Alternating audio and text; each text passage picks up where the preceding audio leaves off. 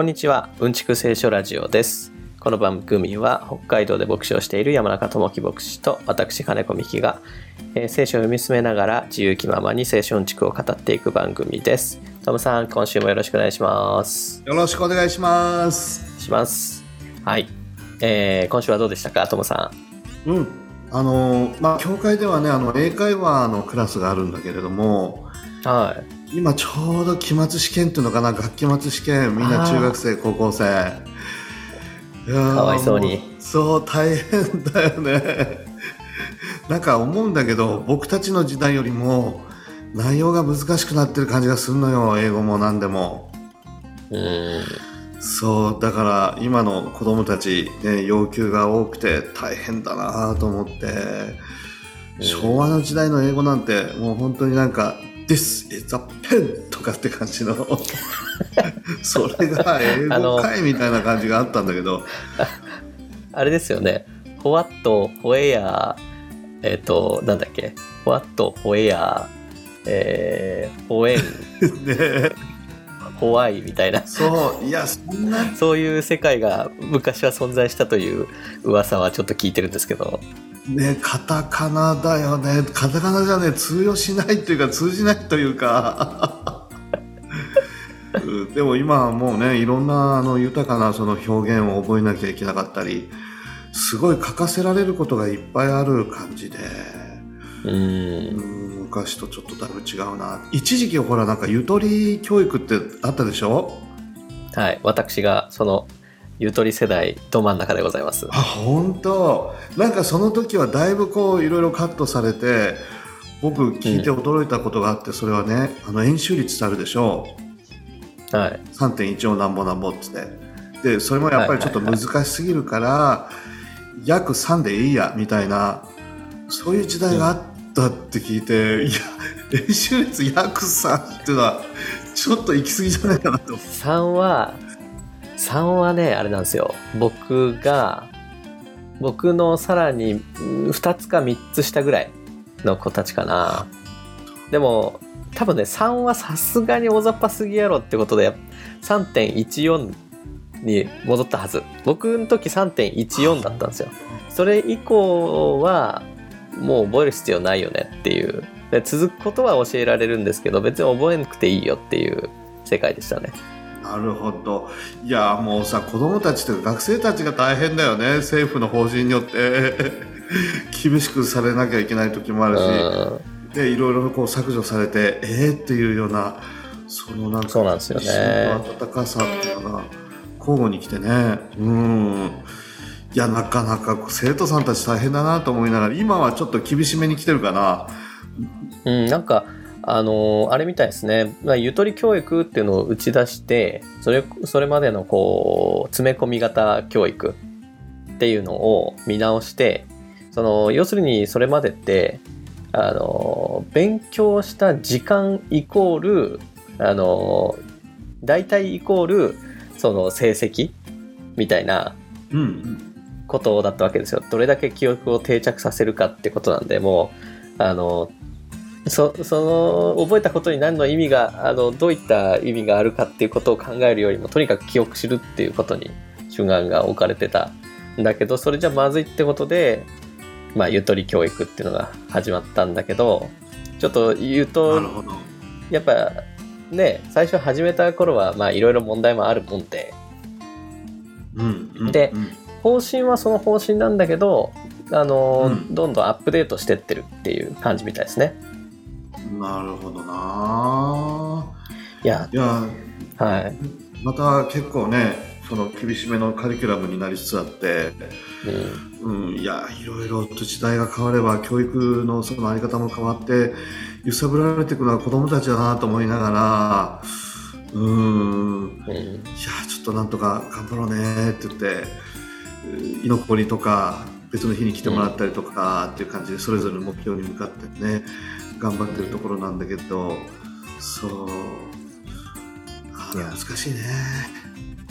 なんかそういう話別でも聞いて今あのーえっ、と僕の世代では高校生物ってうんうん。生物1生物2だったんですよ、うんうん。だけどそれ今は生物基礎っていうのが、まあ、昔でいう生物1にあたるものでで2生物2にあたるものは生物っていう名前になったらしいんですよ。はあそうなんだで、まあ、このラジオでも前にあのお話ししたあのリサーチアット .fm っていうあの生物学者の人たちがやってるポッドキャストがあるんですけどうんうんうんそれでこの間あの無級センター試験今は共通なんだっけ？共通一次試験だっけ？いなんかねそうだよね。変わるんだよね。やもう変わって。変わってうんうん。でそれの生物あ生物基礎と生物っていうのをそのねバリバリの生物学者があの見てみあの解いてみるっていう会をやってたんですよ。おおおしゃべりしながら。うんうんうん。で めちゃくちゃ難しいっていう 話で。そのもうリアルに仕事として生物学者やってるとまあさすがにわかるけどこれここまでのことを高校生に要求するみたいな 感じらしくて。なるほど。なんかねあの方針としてはその詰め込み型どんどん記憶するっていうんじゃなくて、うんうん日常の些細なことにあのなんていうんですかねその知識をこう応用していつも疑問を持っているかどうかっていうかその些細なことに疑問を向けてそれをそれをあのその疑問を回収すべく自己自自主学習しているかみたいなところにフォーカスされてるらしいんですよ。そっかいや僕感覚で言うとそんなにね変わってないとかなんか詰め込み教育は変わっなんか基本線は変わってない感じがするんだよね。なんとなく、いや。知識編集型みたいな部分は。僕思うんですけどあのけそのやらせる側が目指してるのはもうだからまあ英語なら英語生物なら生物もう大好きで四六時中そういうことを考えてて、で見るものを見るものをその尺度でこう測ってあこれってどういうことなんだろうみたいな疑問をいつも持っているあの高校生っていうのを求めてるんでしょうけど、その その水準を高校生に求めると結局はそそんな四六時中興味を持ってあの英語大好きみたいな子なんてほぼいないから結局は昔の詰め込み型に戻るんじゃないかと思うんですよね。そうそう。いや第一だってその授業形態がやっぱりさ先生中心でしょう。やっぱり先生が語ることを聞くっていう,、うんうんで質問する生徒はあまりいい生徒じゃないと、静かに聞いてなさいみたいな。それは変わってないでしょう。自由になんかこう表現したり質問したり僕はこう思いますっていう、うん。そういう機会が与えられればねいろんな発想が芽生えてくると思うけどまだまだそういうところが変わってないから、どうしても知知識編集型のテストにもやっぱりなってなかなか脱却できないっていう部分はあるんじゃないかな。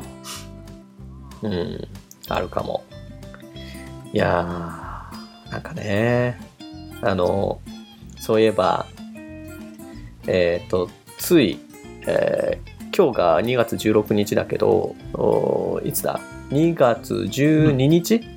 に、実はあの、札幌で、とある試験を受けまして、おおあの、この間は TOEIC 受けたんですけど、今回はですね、あの、土壌医学検定というものを受けてきまして、何医学検定？土壌医学。まあ大層な名前なんですけど。へえあのまあ要するにあの農業における土うんうん。のことを土壌と呼ぶわけですけなるほどどなるほど。っていうのをあーんと、まあ、いくつかのあの尺度で農業的な観点から見て、えー農業に農業というか、まあ、特定の作物を育てるのに最適なというかあのアドバイスができる人材を、えー育成するための資格なわけですよ。なるほどなるほどでそれの、えー123級があって、まあ、それのとりあえず3級を受けてきたんですけど面白い検定が世の中にはいっぱいあるんだね そうですね。結構まあマニアックな検定ですねそれ。はよく農業系の、うん国家試験になるわけ？国家試験なのかな？どうなんだろう。国家試験かどうかはあちょっと調べないとですけど、えっ、と、そう、よくど農業系の検定で言うと、えっ、と、なんだっけ、農業技術検定だっけ。なんか、なんかうんうん。それあるんですけど、まあ、うん、一応まあそれよりは実践的な試験みたいな感じなんですけど、なるほど。いや、でも確かにさ、土ってもう不思議がいっぱいでしょ。あれは科学だよね。そうですね。まあ、科学、うん、まあ、掘るもかのだと思う、土の中。科学、化学、うん、科学、化学、生物学、まあ、科学のうちか、うんうん。みたいな話いや、ですかねだって。まあ農業もなんか土で決まるみたいな部分もあるもんね。そうですね。まあ、土っていうので言えば、あの、えっ、と、大きく分けると、化学性、化学、化学の方ですね。化学性、生物性、物理性っていうふうに、まあ、対分できるんですけど、へえ。まあ、国家試験ではないみたいですね。はあ。そうなんだ。やっぱりその農業に関わる機械とかを扱うから、やっぱり土壌についての研究もしなきゃいけない。勉強もしなきゃいけない。まあ、それも、それもそう、まあもちろんね、それが前提なんですけど、まあ、個人的な興味もああって、まあ仕事の一環で受けてきたんですけど、で、あの、まあ仮にもね、あの、10年弱農業に携わってますので、あの、まあ、その試験内容というか、あの、実際は、あの、時間をかけて勉強すべきなんですけど、あの、 TOEIC の時同様にほぼ一夜漬けで行ってきまして。まあでも、う？ん、この感覚と10年間ぐらい常に、あの、なんていうんですかね、あアンテナを張っていた分野なので、なるほど。まあ一夜漬けでもなんとかなったかなっていう感じなんですけど、へえ。いやーでもね、つまりそういうことじゃないですか。あの、仕事で好きでやってると、あまあ仕事もいろいろですけどね、まあ一応ね、自分がやりたい仕事をやってたわけで、うんうん。で、そうやって、あの、なんていうんですかね、強制力もあるし、自分の興味もあるしっていう分野でやってると、まあそういう話題がに常にアンテナを張ってるわけじゃないですか。うん、そうね。だから誰から言われなくても情報を集めるし、まあ、興味を持って疑問を持って、まあ、生活するわけですけど、うん。まあ、だか、ら別に勉強とかしなくてもこう知識が身についていくわけですよねうん。実益にもなるし、本当の勉強だよね。なんか、うんテストののためにやらなきゃいけないっていうことよりはむしろね。うん、いやでもでもですよそれを高校生に求めるのは酷ではないかと思うわけですよ確かにね。うん。そう。で、あの、ずっとその知識がね、あの、芽生えてというか、定着してうん。ずっと生涯にわたってなんかいいものを提供するんであればいいけど、なんかテスト終わった途端に片っ端から忘れてしまうみたいな。うんそうなんですよね。そうなんですよね。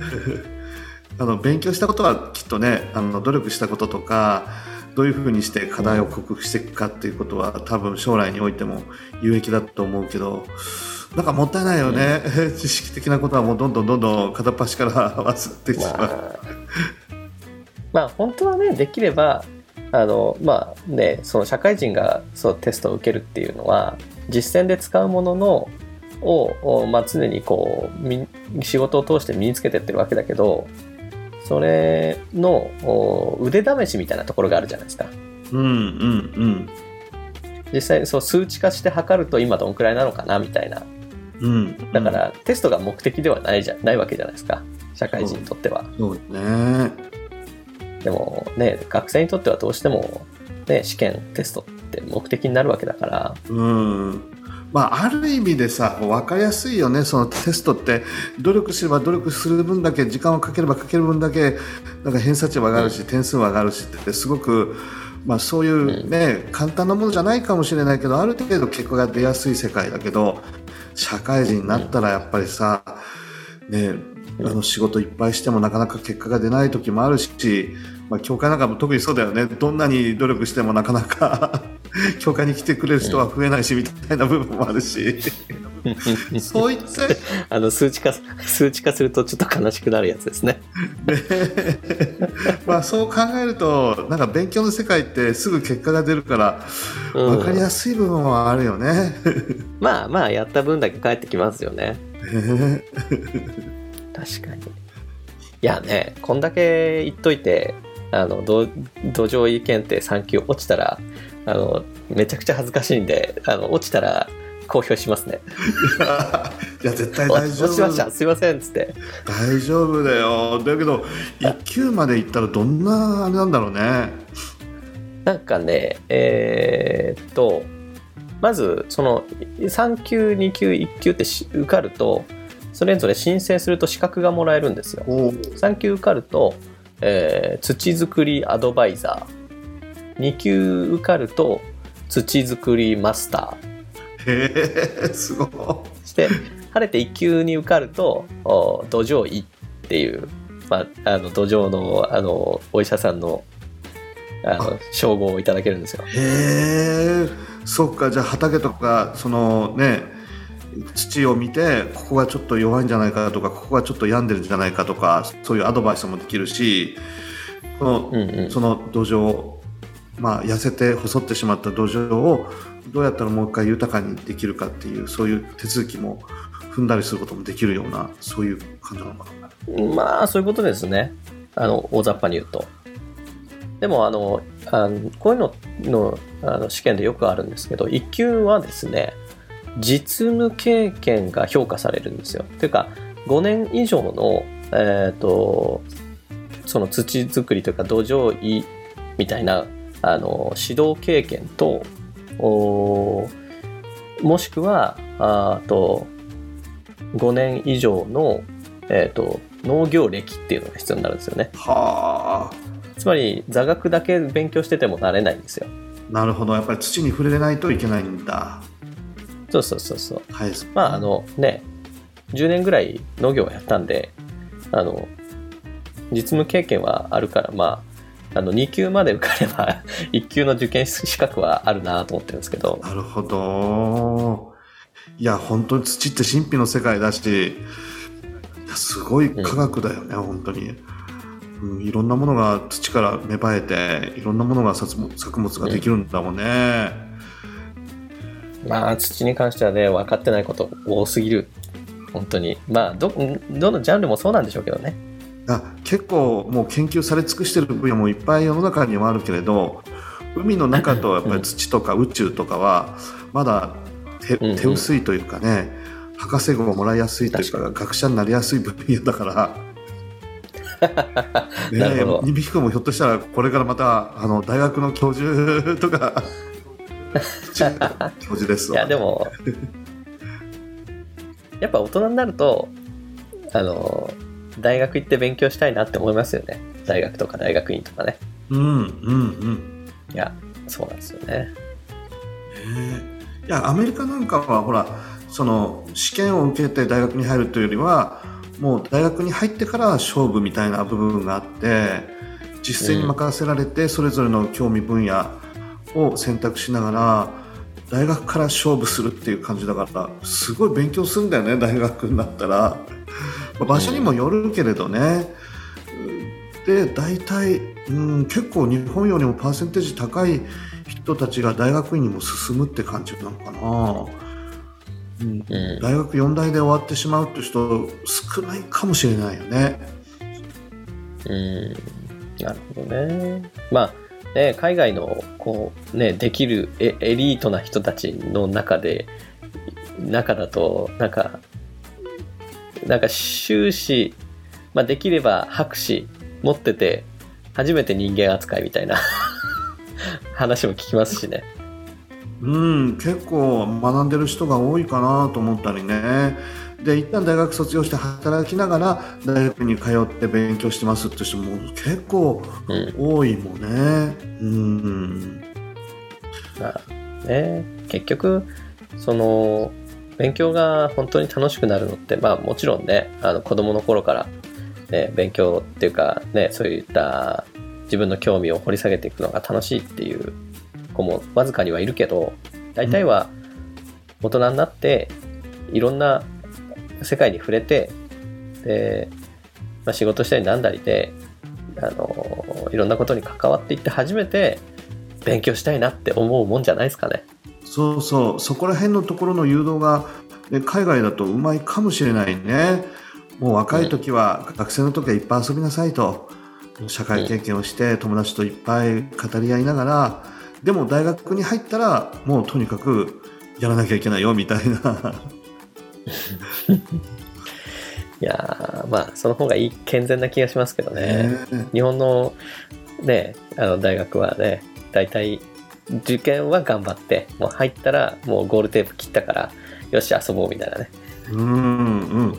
でもほら今なんかほら社会情勢が厳しくて就職とかもなんか難しいし、その大学入ってももうとにかく就職のために頑張れ頑張れって追い打ちをかけられるかのようにして鞭打たれるっていう、昔とまた違うかもしれないね。なんか一旦大学入ったら、イエーイあと遊ぼうっていう雰囲気はまたちょっとない感じもしないでもないんだよね今の学生さんたち。今の学生さんたちっていうか今の20代前半ぐらいの人たちってなめちゃくちゃ優秀なんですよね なんかビビる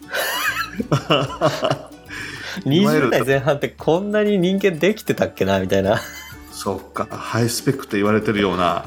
うん素晴らしい。ねいやなんかね知識もさることながらこうねあの人としてこう偉いなっていうね若者が非常に増えていっててえ。素晴らしいなと思いますよ。そっか。やっぱ人間もできてるし知性的な部分でも高められて、確かにこの大学入ったらもう遊びほうけようっていうんじゃなくてそこからもまた就職のために将来のためにって研鑽を積まなきゃいけないみたいなプレッシャーが絶えずあるような感じがするのでずーっとなんかこう糸が張られたというか緊張の糸がゆ揺るがないみたいな部分があって大変だよねある意味で。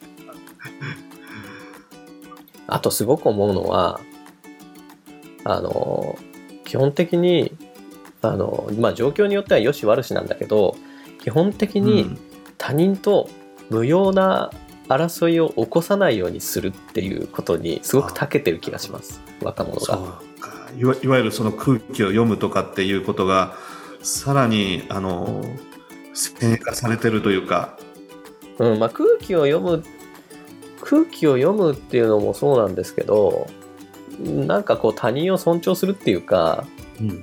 あのまあ昔はっていうか割と異質なものってあのなんかこう目立つっていうか悪目立ちするっていうか、うんうん。あのまあね最悪いじめられたりみたいなことがおお多かったと思うんですけど、うんうんうん。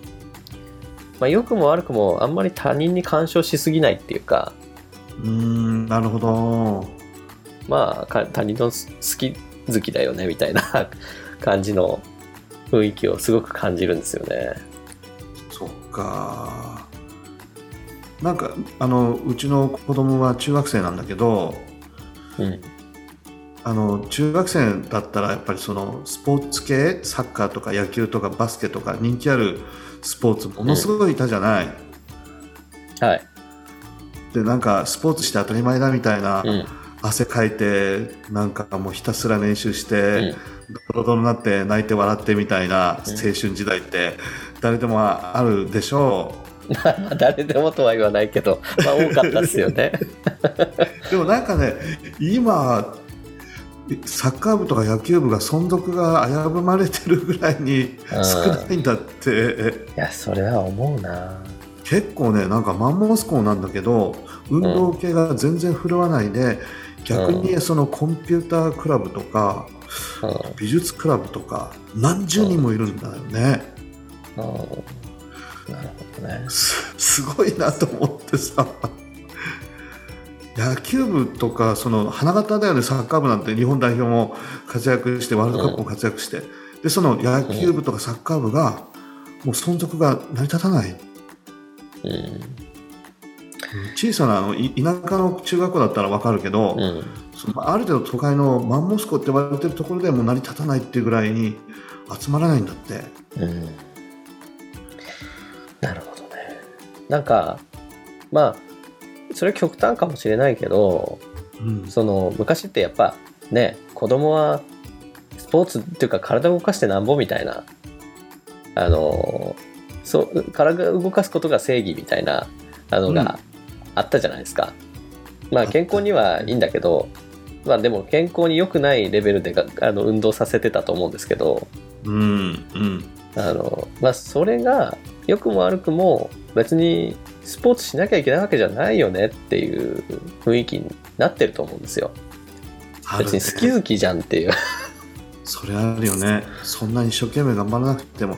なんかこの頑張るとか汗水垂らして運動するとかなんか昔はかっこいい感じがしたけど今なんかそれじゃない感じするんだよね、がむしゃらに何かに取り組むってことはそんなかっこいいかなみたいながむしゃらに取り組むっていうことは別にやってると思うんですよ、うん。ただ別にがむしゃらにあのパソコンのに向かってもいいわけですし、がむしゃらに美術をやってもいいわけだしあの吹奏楽やってもいいわけだし。うんうん。でもなまあ運動会っていうものがそもそも僕そうだと思うんですけどあの運動会ってスポーツでき僕まあスポーツ得意だったから運動会大好きだったけどあれスポーツできない子からしたらなんか苦痛でしかないじゃないですかあれ。確かにそうだよね、うん、でもなぜか運動を称賛されるというか運動を大会にされるっていう でみんなやれっていう。うんうん、でまた今、あれだよねその差別とかあの特定の人を称賛したり、うん。特定のできない人を卑下したりさせないために徒競走なんかも一緒にゴールしようなんて そういう学校もあったりする。うん。それもどうかなと思ったりするよね。いや徒競走は徒競走でいいんじゃないみたいな感じもするけど、うん、あとマラソン大会とかね。あったね。マラソン大会なんてこ子供のなんて体格差激しいし体力差も激しいんだから。で普段から運動部だったりあの外部のクラブチームみたいなの入ってる子たちとあの運動を全然しない子たちを一緒に走らせるって割と拷問だと思うんですよね。もう意識高い人たちはもうね本当に駅伝かみたいなぐらいにあの頑張るしうん成績追求するけどそうじゃない人たちはね笑いながら手を取り合いながら楽しんで走るっていうような感じがあってうんだってあれ大人だったらありえないじゃないですか。だってね大人はねその人によって体力全然違うじゃないですか。違うデスクワークしかしてないサラリーマンとあのなんだ普段から山登りに行ってるアウトドアな人とであのていうかなんだ東京マラソンとか出場してますみたいなあのホビーランナーと そ一緒に走らせるわけないじゃないですか。大人が健康増増進っていうことで例えば、うん。あのマラソンしましょうってなったとしても個人個人に合ったレベルで始めましょうねって絶対なるじゃないですか。なるなるなる。うん。なんで子供だとそうならないんだろうって思うんですよね。確かにね。どこにでもあるもんね。幼稚園でもマラソン大会あるし高校だってあるしね。うん。だからやっぱり子供は運動することが正義っていう価値観がいまだにあると思うしでもだいぶ薄れてきたんだと思うんですよね。うん、それはあると思う。うん。コンピュータークラブがものすごい人がいるって言ってて、学校には20代しかないのに、その部員さんが60人、70人ぐらいいて、なかなかコンピューターに触れないっていうんだよね。なるほどね。すごいなぁと。コンピューターに触れないとさすがに、うんコンピュータークラブ厳しいですね。厳しいよね。まあ、あのいろんなね、あのソフトの使い使い方っていうかねコンピューター言語の本とかいろいろあるからそれ読んで読んでればいいのかもしれないけど、うんうん。まあ IT がちょっと日本は弱いっていうから、もうちょっと教育の現場にね、いろんなそういう子供たちが自由自在に希望する者たちがコンピューター勉強できるような環境を整えてあげたらいいのになと思ったりするけれど、うん。でも最近一人一台ラップトップとかあのタブレットとか持ってますよねああ、そっか。だからパソコン室になくてもなくてもいいんだパ。ソコンでやってもいいような気がしますけどねなるほど。家に行けばね、確かに。そうだよね。いやーなんか盛り上がっちゃいましたね まあ検定楽しそうだな、なんか。あ土壌医学検定。いやなんか1年にいや1級ずつ取りたいなと思思い始めてます。そっか、なるほど。土壌博士、えー、目指して、そうですね。土壌土壌医土壌医目指して。土壌に。いいなあもう、あの、家庭菜園の、あの、優れたやり方とかを教えてあげますよ、つって。全国津々浦々旅するような。今だって家庭菜園流行ってるもんね。うん、でもね、家庭菜園ってね、いいですよ。素晴らしい。あのー、家庭菜園って同じものばっか作り続けないじゃないですか。確かに。うんうん。あの、大体の農業の問題って、あの、一つのところに同じものをすごい密度で植えることによって起こるんですよ。ああ、なるほど。まあ、それが産地っていうことじゃないですか。うんうんうん。で、物流のことを考えると、産地っていうのが一定の大きさでまとまってることが求められるんで、で、まあ、物流もそうだけど、管理のしやすさとかね、へあの、一本一本違う野菜が植わってたら管理しづらくてしょうがないので、ーうんうん。確かに。でも、植物的にはそっちの方がいいわけですよ。なるほど。まあ、あの、基本的に、その、土とか、まあ、自然って、あの、一つのものが増えすぎないように、あの、需要作用がささ働くから、うんうん。動物もそうだもんね。そうそう、まあ、ね、最近流行りの多様性っていうのが、あの、まあ、自然の力なわけですけど、それに逆らってるのが農業なんで、基本的に。うんなるほど。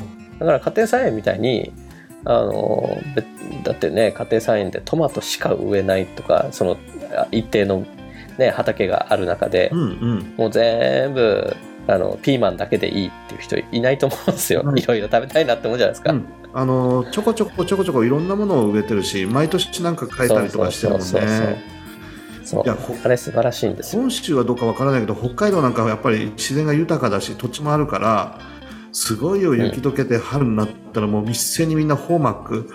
ホーマックって全国かな？ーマックすげえ。な並んでるよね。なんかいろんなものを変えすてごい。だって平日でも休日でも行くとレジが混んでるのなんのってすごいっすよね。一斉になんか合法鳴らしてスタートみたいな感じで年配の方々がこぞってくるよね。そう。大体中年以上なんだけど。で毎年多分詳しくなったりとかしてプロの土壌師みたいな人もいるんじゃないかな年配の方々でいやかもしれないですね。あ春が来たなーってあの光景見ると僕たちなんか思うんだけどまだそこまではいかないなー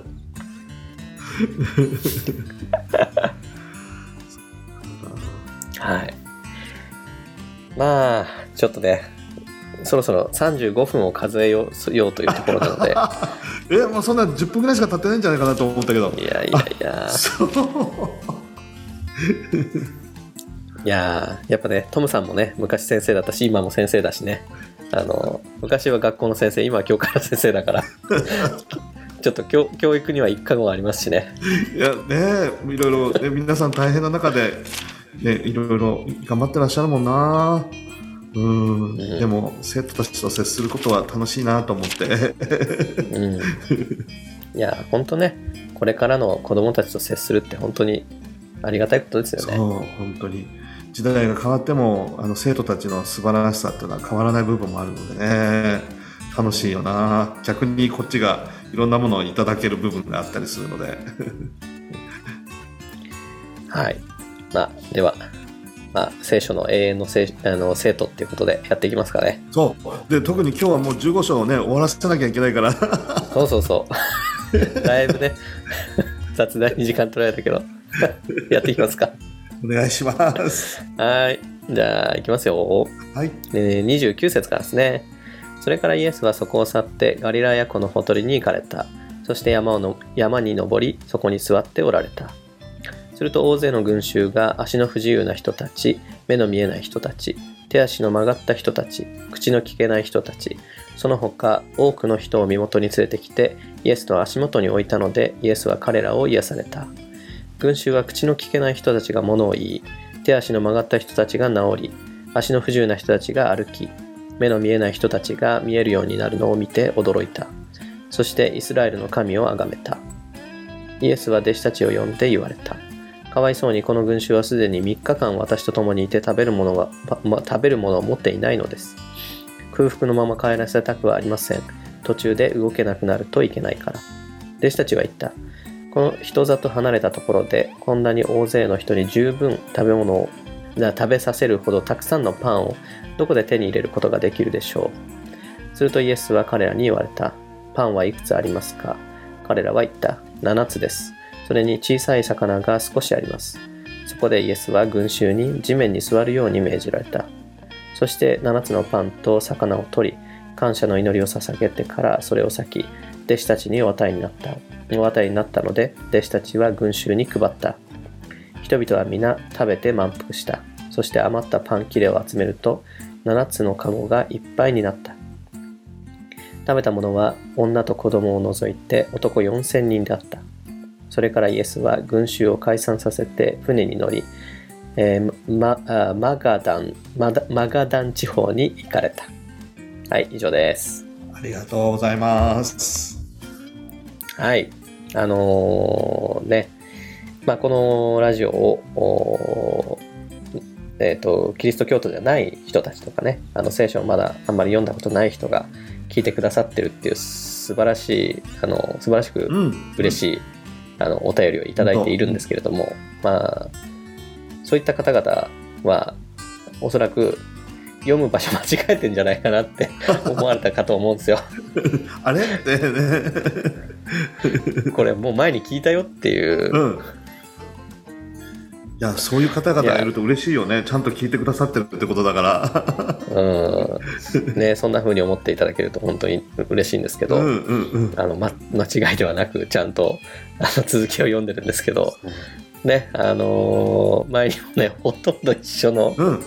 お話があったのは記憶に新しいかと思うんですけど、そう、デジャブだよね。うんまさにデジャブなんですけど、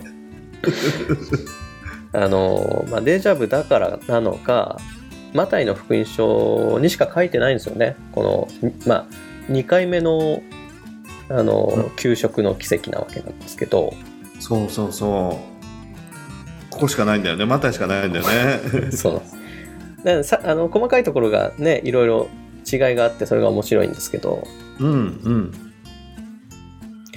まあ、一番大きなところで言うと、前回は5000人の給食。今回は4000人の給食ってい。そううそう微妙にちょっとね、こう数が違うと。で、余ったパン切れとかもちょっとあの量が違うということであったりうん。するよね。魚がなかったりね。そう。ただ、あの、変わらないのは弟子たちかな、なんか。あんまり分かってないみたいな。イエスと、イエスと弟子たちは変わらないんですよね変。わらないね。そう。イエス様はいい意味で変わらないしね。弟子たちは弟子たちでとぼけてるなーって、まだ分からないのかみたいなことでね、後でイエス様に言われたりするぐらいだから。うん。まあ、前から見ていきますかね。早速。えっ、と、まあ、それからっていうことなんですけど、うんと、まあ、しばらく時間が経ったんでしょうね。イエスはそこを去ってガリラヤ湖のほとりに行かれたと。あの、前回は、えーっと、あれだ、えーっと、ツロとシドンの地方に 行って、うん。カナン人の、えー女性の信仰を、あの見上げたものだと。立派な信仰だとうん。称賛したって話だったんですけど。そうそうそう。弟子たちにはそんなことね、一言あんまり言わないんだよね。でも、違法人の女性には褒めて、うん。まあなんなんそこからまたカペナウムあなたに帰ってきたのかな。そうでしょうね。うん。で、えっ、と、まあガリラヤ湖のほとりってことなんですが、で山に登りそこに座っておられたと。うんまあちょっと小高い山に登ってお話をされるっていうのが、あのーなんていうんですかねお決まりのパターンというかあのうん。一つの型だったんでしょうね。ね。まあ、どこかね、具体的なところはわからないけど、すり鉢状になってるようなところで、そこにちょっと山の中腹にこう腰を下ろせば、もう一同がみんな聞けるみたいなね、自然のあのホールみたいな感じになってるようなところで、お話になったんだろうなと思うんだけどもね。うん。まあするといつも通りね大勢の群衆があの集まってきて、えー病気の人とか体の不自由な人っていうのをイエスのところに連れてきて、まあ、癒してもらっていたと。うん。なんかもうそろそろねこの癒しの奇跡っていうのは あの聖書を読んでるともう日常っていうかうん。うん。うん当。たり前のことみたいに見えてきてますけど、そう。大変だよね、イエス様も毎日毎日。大勢の群衆だもんね。うん。でまあね僕たちからすると当たり前に見えてきてんだけどそろそろまたかっていう感じなんだけど あのね群衆はあのその奇跡を見てあ驚いたとでイスラエルの神を崇めたっていううん。まあ、あの、本当にユダヤ人として、多分聖書を知ってる人たちもたくさんいると思うから、こういう口の聞けない人たちが物を言い始めたり、手足の曲がった人たちが治って、足の不自由な人たちが歩き始めて、目の見えない人たちが見えるようになり始めたら、これは神様の時が来たぞっていう、救い主が来たぞっていうことを、多分旧約聖書に書かれていることが実現してきたぞっていうことで、あのみんな感動したんじゃないかなと思うんだよね。うん。そうでしょうね。これが来たるべきあの預言者だというねうんうん。ついに来たぞみたいなね。でまあいつも通りなのかあのたまにこういうことがあったのかっていうのは分かんないんですけどただん尋常じゃないのは、みえーこのかわいそうにこの群衆はすでに3日間私と共にいて食べるものを持っていないのですっていうで空腹のまま帰らせたくありません、途中で動けなくなるといけないからと、まあ、途中でのたれ死んだら困るので。だからその地域だけじゃなくて、うんい、や相当だよね。3日間ではい。うん。うんあの最初はねお弁当でも持ってきてたのかもしれないし、あの食べ物をねある程度持ってきてたのかもしれないけどまあ3日も経てば何もないでしょうね。へえしかも多分ね地域近くの地域からだけじゃなくて噂が噂を呼んで 遠いところからも来てた人もいるだろうしどんどんと数が増し加わってってこともあったと思うしなかなかもう12人の弟子たちぐらいじゃ、もう収集がつかないぐらい民衆が増えてきてたのかもしれないね。まあね男だけで4000人いたわけだからうんうんまあね1万人か1万5000人ぐらい下手したら2万人ぐらいいたのかなっていう、うん、奥さんとかねおばあちゃんとか子供たちも含めたらそれぐらいになってただろうねきっと。うん、だって基本的にまあ男の人っていうのは 仕事ありますから、あのまあまあ女性がね仕事してないってわけじゃないんだけどこの時代あの家でする仕事まあ今でもね専業主婦なんて言い方するけど家でする仕事っていうのは全部女性の仕事だったんだろうから、うん、そうそうだね。まあそれを放置してくるっていうのも尋常じゃないんだけどうん。3日まあにしてもねうんそれは相当長いよね。うん。まあ、それはね、あの、途中長い帰り道で、行きだ、あの、行き倒れることもあり得るでしょうとうん。思うんですけど、うん。だからスーパーもあるわけでもないしね。コンビニもあるわけじゃないから。うん。大変なことだと思うな。でも思うんですけど、やっぱ3日間になる前に解散させたらよかったんじゃないかなと思うんですけど、確かに まあそろそろ帰りなさいって。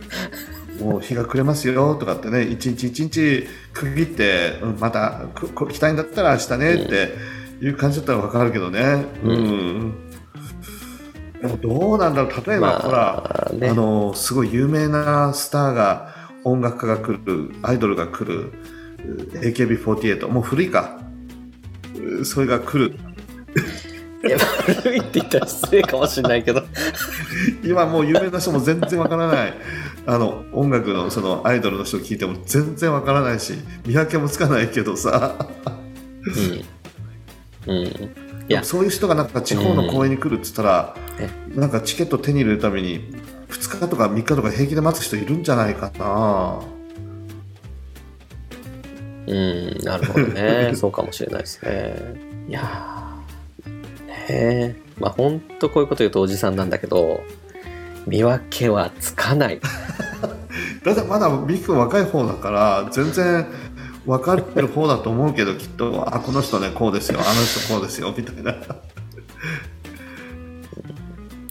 いやー、そうですね。まあ、わかんないです。アイドルにハマったことはないからな。多分ハマりはね、わかるんですよ。あのーね、なんでもそうだけど、だ車興味ない人って全部車は同じに見えるでしょ？大きいとか小さいとか赤いとか青いとかそのぐらいの違いしかわかんないでしょ？確かに確かにそうだよねうん違いが分かるっていうのは相当やっぱり知ってる好きだからっていうことだよね、うん。いやだからね、興味が向けば多分、あの、女の子たちもようになるんでしょ そうねなんかあの競馬の好きな人がね天皇杯とかいろいろあるみたいなんだけど、う。うん。もう1週間ぐらい前からゲート前に並ぶって言ってね そう純粋に馬を見たいって言って天皇杯あということでものすごいなんか競馬ファンにしてみたら聖地みたいな感じらしいのよねーうん。でほら数が限られてるじゃん観客で見られる人たちも。うん。その場所であのその天皇杯見るために1週間前から並ぶんだってゲート前に。うん。それがなんかドキュメントでやってた時があったけどえー。すごいね。人のね好きっていうその情熱ってすごいものがありますよね。あるね。うん何本待っても全然苦にならないっていうむしろそこでなんかいろんな人と話して花が咲いて楽しいキャンプみたいな雰囲気みたいな、あーまあそこに行くとねな普段はなかなか出会えない同じ趣味を持った仲間と集まれるっていうのもあるのかもしれないですね。そうだよね。なんか九州のその美樹君今ね九州にいるけれどあそうそうそう。今九州にいるんですよね。どっか阿蘇のふもとかどっかにうん。4年に一度バイカーたちが集まるっていうそういうイベントがあるみたいなんだよね。えー、はいはいはい。でものすごい人たちがあの集まって3日ぐらい前からそこに集い始めて、なんか祭典を開くんだけどただその祭典の中心はそのバイクの前に立って写真を撮って、それで終わりっていうなんかそういうイベントらしいんだよああなるほどね。好き好きな人たちが集まってくるんですね。いやそうただはい写真撮りますよっつって自分のバイクの前で写真を撮ってもらってそれでイベント終了って。うん。そのために全国から来るんだってものすごい人たちが。か。まあ楽しそうですね。いや面白いねなので本当に好きな人たちにとってはもう最高のことでうん。何日待ってもどれだけお金がかかってもどれだけ時間がかかってもそこに行くのが楽しくて楽しくてしょうがないって感じなんだろうねきっと、うん。いや思いましたよ今。今ねあの3日経つ前に解散すればよかったのにねって自分で言いましたけどうんうん。あの30分になる前に雑談はやめればよかったし 時間がないって言ってんだから達成せずに進めればいいのにねっていうのと同じかもしれないですね。ああそうかもしれないねいやもうイエス様も話してるうちにどんどんどんどん思いが込み上げてきてっていうのがあったと思うんだよねこの人のたちのためにみたいなうんのもあったと思うし民衆たちはもう本当に嬉しくて楽しくてたまらないみたいな感じになってたかもしれないよね。うんまあ、ということでね僕僕たちのこの脱線もあの主に許されているということでいきましょうか。はい。えーっとですね、あの、空腹のままで帰らせたくないということで、あの、弟子たちにわざわざ言うわけですよ。で、まあ、弟子たちの反応たるやね。まあ、前回と何も変わらないっていうのが、ねまあ3日間ではなかったと思うけどね前回は、うんうんでもね変わらない感じだよね、イエス様が弟子たちに言うこともねそうなんですよね。まあ、弟子たちは、この人里離れたところで、こんな大勢の人に十分食べさせるほどのパンが、まあ、どこで手に入るでしょうかと。まあ、そんな無理っすよって。無理言わないでくださいよと。まあ、なんかこれ、自分で言いながら、なんか前にもこのやりとりしたなって思わなかったのかと思うんだけど。思うよね。あれだけのことをしてもう本当に脳裏に焼き付くような感じでね感動したと思うんだよ弟子たちも。あああの時のことがまたこの時起こるかもしれない。このお方だったらその出来事を起こしてくださるに違いないみたいな。ー誰か一人思わなかったんだろうね。思わなかったんだろうか、うんね。え、まあ、前回の5,000人の方からどのくらいの時間が経過してるかって分かんないじゃないですか。わからない。ただイエス様のその実質的なそのミニストリーは3年ぐらいなのでうん。そんな10年も20年も前の話ではないんだよね。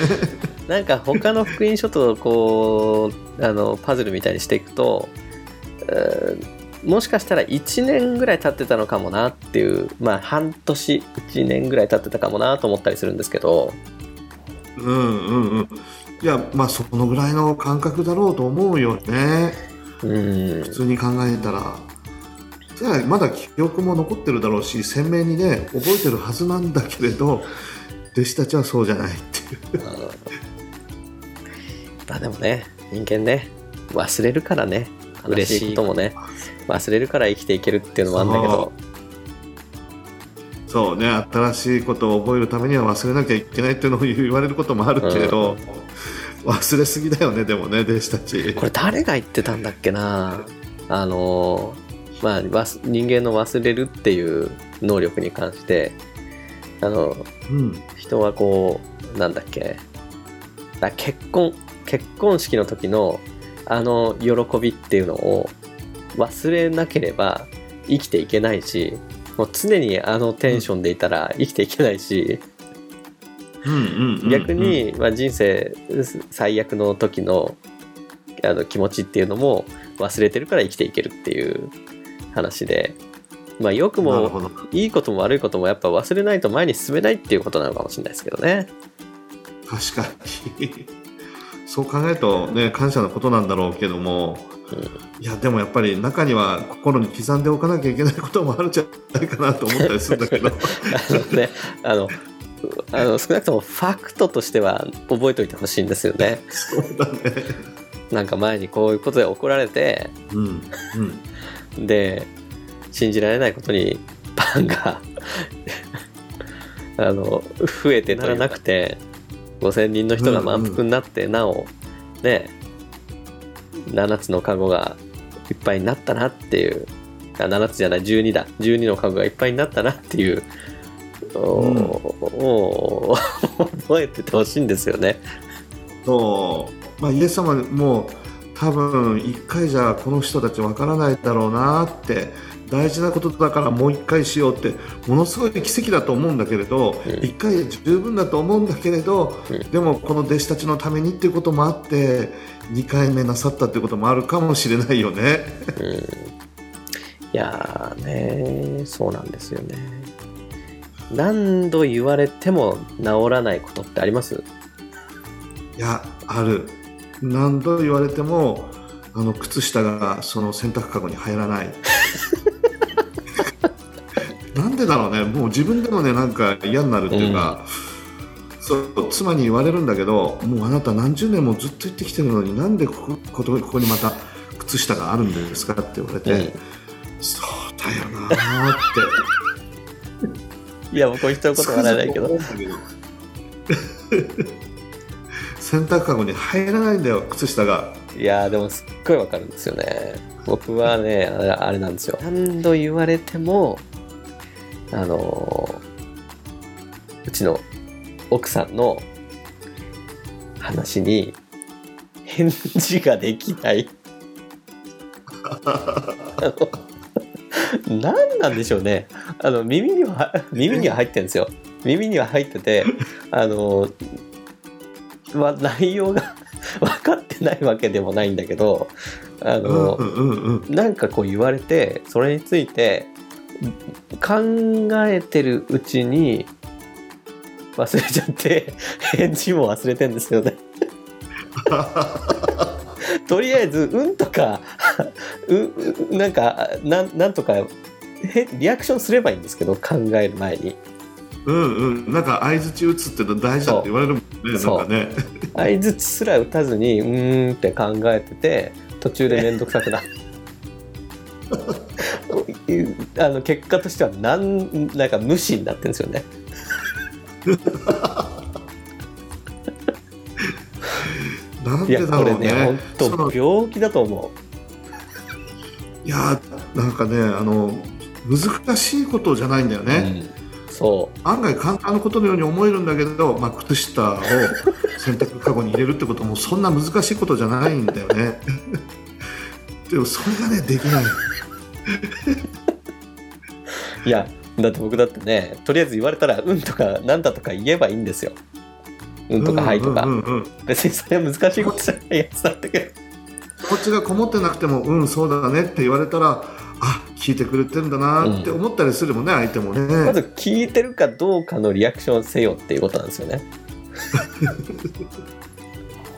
なんでその程度のことができないのか。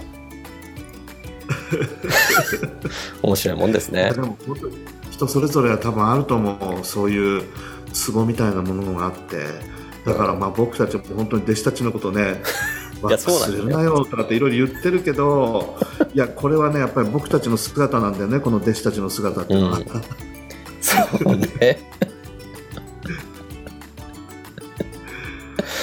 でもイエス様は諦めないでね繰り返し繰り返し大事なことだからって言って一度で十分だろうと思うところを何度もやらやってメッセージを投げかけてくださるっていうのがありがたいよね。うん、まあ哀れみですね。哀れみだよね。もうこの人たち言っても分かんないからええわっていうことなさらないんだよねこの方。いや本当にね。まあ弟子たちもね前回の5,000人の給食の時にはね大盛り上がりであの、うんうん。だのところを、まあ、無理くり船に乗せられてあの向こう岸へもうこのお大騒ぎはいいから向こう岸へ行きなさいという感じで追いやられて、そう。だからその時の興奮もね忘れなければ前に進めなかっただろうしうんうん。だけど忘れちゃいけないあのレベルまで忘れるっていう そうそう。これはやっぱりしっかり心に留めておかなきゃいけないってこともあっさりねあっさり忘れちゃうんだよね。まあなんとねあの我々の姿をよく表しているかなと思うんですけど、うん、それだけになんかすごい親近感湧くし聖書に出てくる登場人物だから聖なる方かかっていうとそうじゃないいろいろ抜けてる僕たちと同じ人間だけれども、そういう存在を神様は見つめてくださってイエス様は見捨てないし、希望があるって言い続けてくださって用いてくださるところに喜びがあるよね。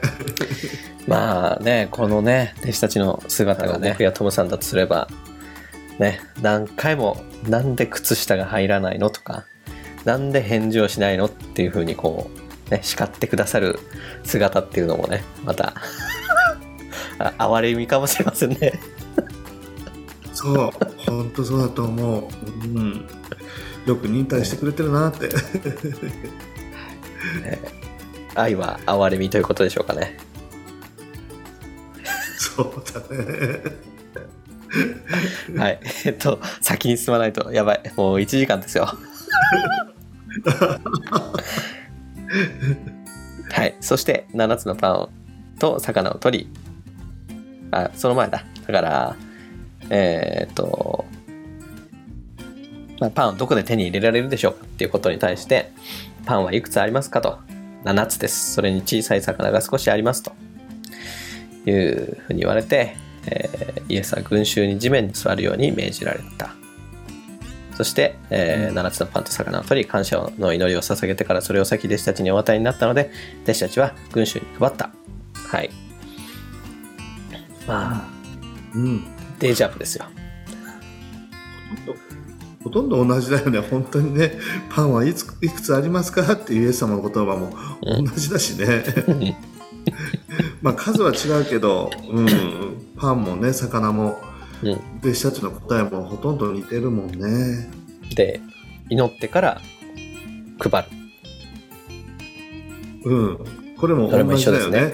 しかも、あの弟子たちを通してこう配ってもらうみたいなところも同じだもんねそうなんですよね。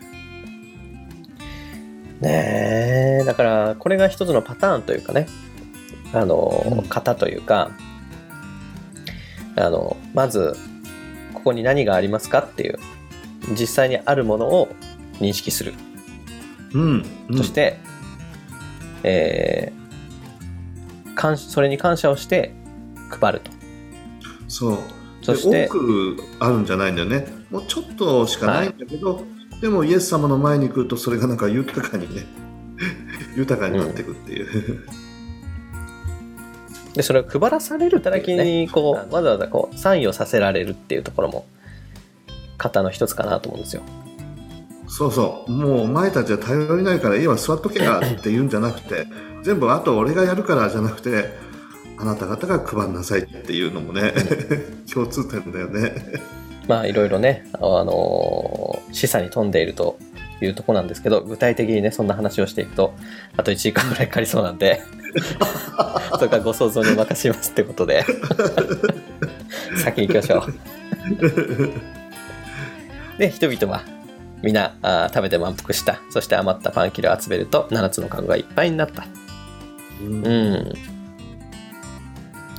前回は12のカゴがいっぱいになったんだけど、今回は7つのカゴがいっぱいになったと。ねえいっぱいになったっていうのはもう本当に変わらないよね、うん、12と7つは、なんか、これは象徴的な意味があるんですかね？12はやっぱりね12部族イスラエルのうね、ん。それからやっぱりイエス様の弟子たちの12人というようなことであったり、うん。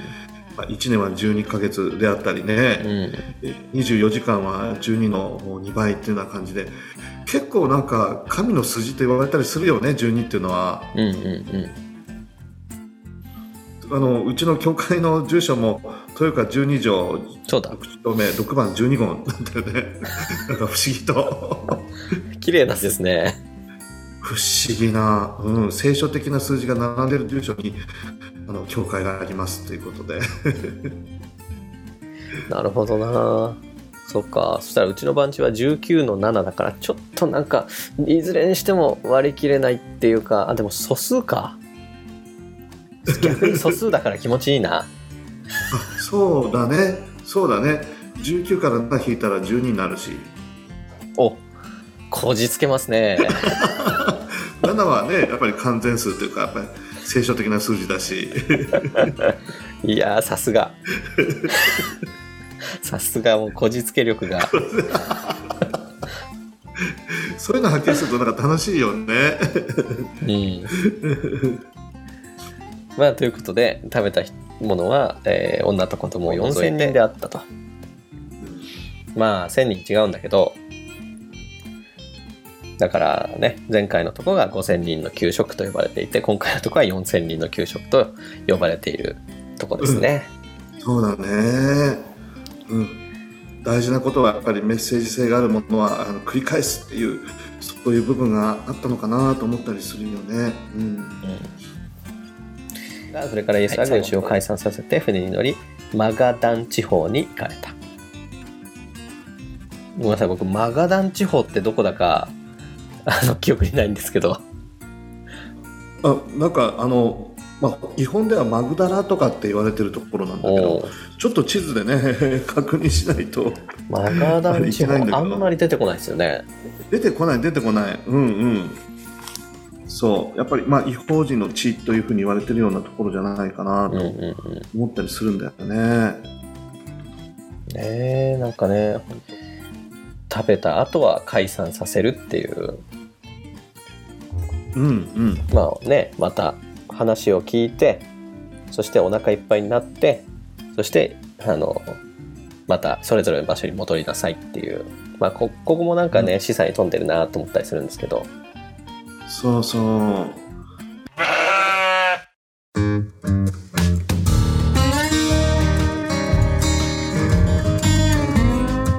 でも本当に弟子たちこの後ね何章かこの後に出てくると思うんだけどまだわからないのですか？っつって イエスさん怒られてんだよね？弟子たち。はい、僕たちも怒られるけど。はい、いや怒られるっていうのは愛されてるっていうことと思っておきましょう。忍耐を持って諦めないで言い続けてくださるっていうのはありがたいことだなと改めて。ありがたいですねもうそれこそ言われなくなったら危ないね。もう危ないですね。相当気をつけなきゃいけない、もう諦められてるってことだから。いやなんかねうちの松間のあの洗礼受けた、まあ、母教会あのがあの町田にあるんですけど、うん。えっと、そこのね当時の先生があの、まあ、離離婚に関して 結婚結婚あそこで結婚もしたんだけど、結婚する2人に対して離婚の話をするっていうまた面白い先生だったんだけど。面白いね。あのあのよく離婚したいっていう相談をう受けたりするんだけどあの相手に対して愚痴が出てくる夫婦はまだまだ大丈夫です。なるほど。あの相手に対していやまああの人はいい人なんですけどっていうあの愚痴も出てこない夫婦はもうダメです。確かに。もう諦めてるってことだもんね。そうそうそう。もう他人として見てるんですよね、うん、話題にも上がらないみたいな。あなたはあなた。私は私でいいわよ。みたいな。怖いね。もう他人目線になったらもうじじ自分とは関係ない人ってなったらまあ悪い人じゃないんだけどねみたいな感じになってきちゃうんでしょうね。ねえ危ない。危ないまだ言ってくれてるってのはありがたいこととして捉えないとねうるさいなじゃなくて。そう。そうですよ。まあ反省してねまた明日から。そう。頑張りましょう。いやもうそろそろね、あの態父さん態度を直さないといけないねそろそろね。父さんは靴下をカゴに入れてうん僕はとりあえず返事をするっていう。あもうこれ目標にしよう今年の。重要最優重要事項にしよう。あそうですね。これもう今年の目標だわ。ビクダリ班つけられる前にまだ言ってくれる間に、うんはい直そう。はい。まあ、てなわけでね、まあ、今回はね、あの、もう、一回やったのデジャブみたいなところで、あの、1時間間が持つか心配だったんですけど、むしろね、足りない足りないっていうや、ばいもう1時間超えちゃったのかなじゃあ1時間10分ですね、今ね。最長記録かもしれないよねということでね、じゃあ、トモさん最後、締めお願いします。いやー皆さん長くなってすいませんでも長い間本当にお付き合いいただいて本当に感謝ですありがとうございますありがとうございます。では、また来週。